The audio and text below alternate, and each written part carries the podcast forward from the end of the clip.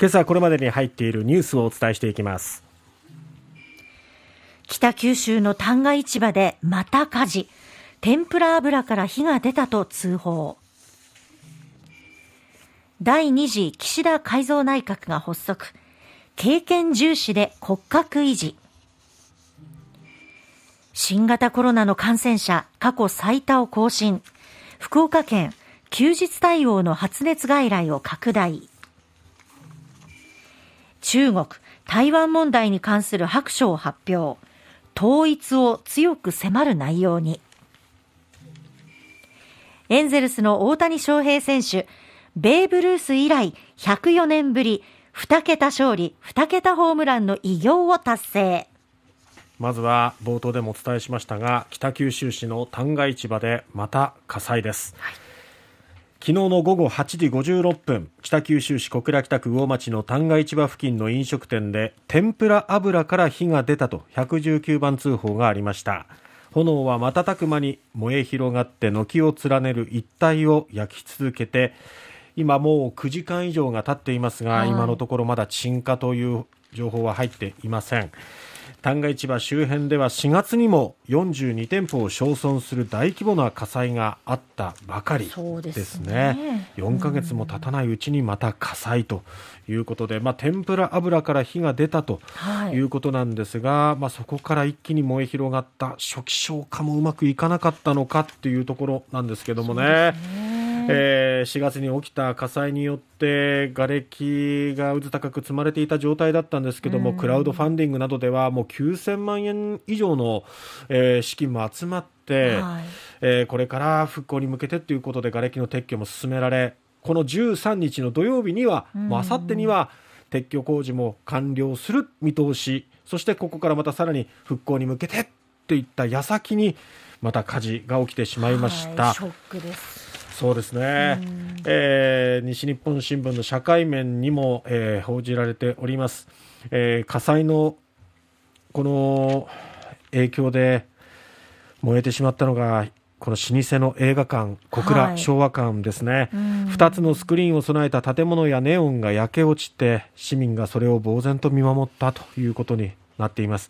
えー、火災の一報を受けて自宅から駆けつけた看守の樋口さんは配給会社から借りたフィルムも持ち出せず申し訳ないと。4月の火災で発生した瓦礫の撤去が終わりさあこれからという中だったので本当になぜという思いだと。いうことなんですね。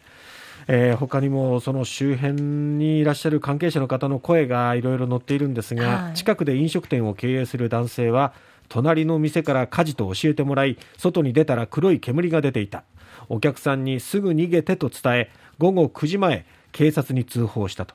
うん、前の大火で友人がやっている飲食店は無事だったが今回は延焼しているようなので心配だと、えー、その他夫と美容室を営む草野さんは、はい、サイレンの音を聞いてビルの屋上に上がったら炎と煙が自分の方に襲ってきた、寝ていた夫を起こし犬2匹と一緒に家を飛び出した。ということでやはり自分の身の危険も感じるほどの火の勢い。ということですよね。はい。えー、毎日新聞にも掲載されております社会面です、えー、樋口さん小倉昭和館の館主樋口さんのコメントが、え、出ています昭和館はこの20日に創業83年を迎えると、ですからもうあと9日後にはちょうど節目を迎える時だったんですね、83年の。で当日は20日の当日には子どもたちのために無料上映会を予定していたと4月の火事で生き残って旦過のためにこれからお役に立ちたいと考えていたのにと、えー、この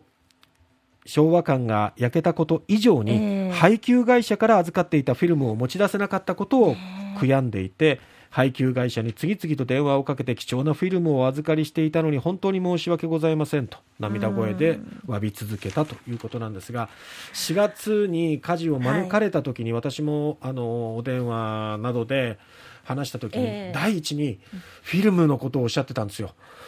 やっぱりこの旦過市場はですね今でも35ミリフィルム、まあ、昔から使われてた映写機を現役として使っている映画館でもあってそのフィルムを、えー、保存し預かり、そして次の映画館に渡すっていうことが使命でもあるんだっておっしゃっててでもそのフィルムも燃えてしまったことを一番に悔いているっていうね。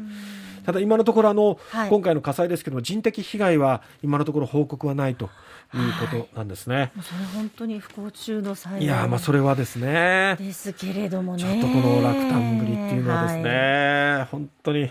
辛いです。えー、7時半前後のですね田畑のアングルの中では、えー、現地で取材をしている RKB 報道部の記者と電話をつないでお伝えする予定となっております。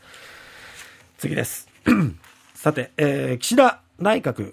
第2次改造内閣が昨日、えー、発足しましたね、はい、全19閣僚のうち14ポストを入れ替えて大幅な刷新を図りつつも、うん、中は多くの閣僚経験者も多くってそうですね、まあ、即戦力と実務を重視する布陣ということでまあなんか慎重な、うん。えー、堅実にっていうところがね、ね、見えますよね。はいえーまあ、その骨格を維持するということで山積する課題に対して経験と実力を兼ね備えた閣僚を起用したというふうに岸田総理は会見で述べました。松野官房長官、林外務大臣、鈴木財務大臣ら5人を骨格として留任させました。えー、重点課題としては防衛力強化、経済安全保障、新しい資本主義、感染症対策、子ども政策というのを挙げております。はいまあ、これらを担う大臣というのはいずれも閣僚経験者であって、うん、特にあの浜田防衛大臣そして加藤厚生労働大臣は再登板ということではいでね、過去の経験が生かされるかどうか、うん、あとはこの旧統一教会との関係性というところで踏み絵も実施してね、はい、今回、まあ、任命に当たったわけですけれどもまだそのあたり説明があるのかどうか、うん、国会は開きそうにないですけれどもね。さて新型コロナウイルス過去最大最多となります。25万403人更新ということで、はい、えー、福岡県では発熱外来をですねお盆期間も含む月末までは日祝日も245の医療機関が対応可能になったということでこれ県のホームページに一覧が掲載されておりますのでこれをまあ活用してもらえればと思います。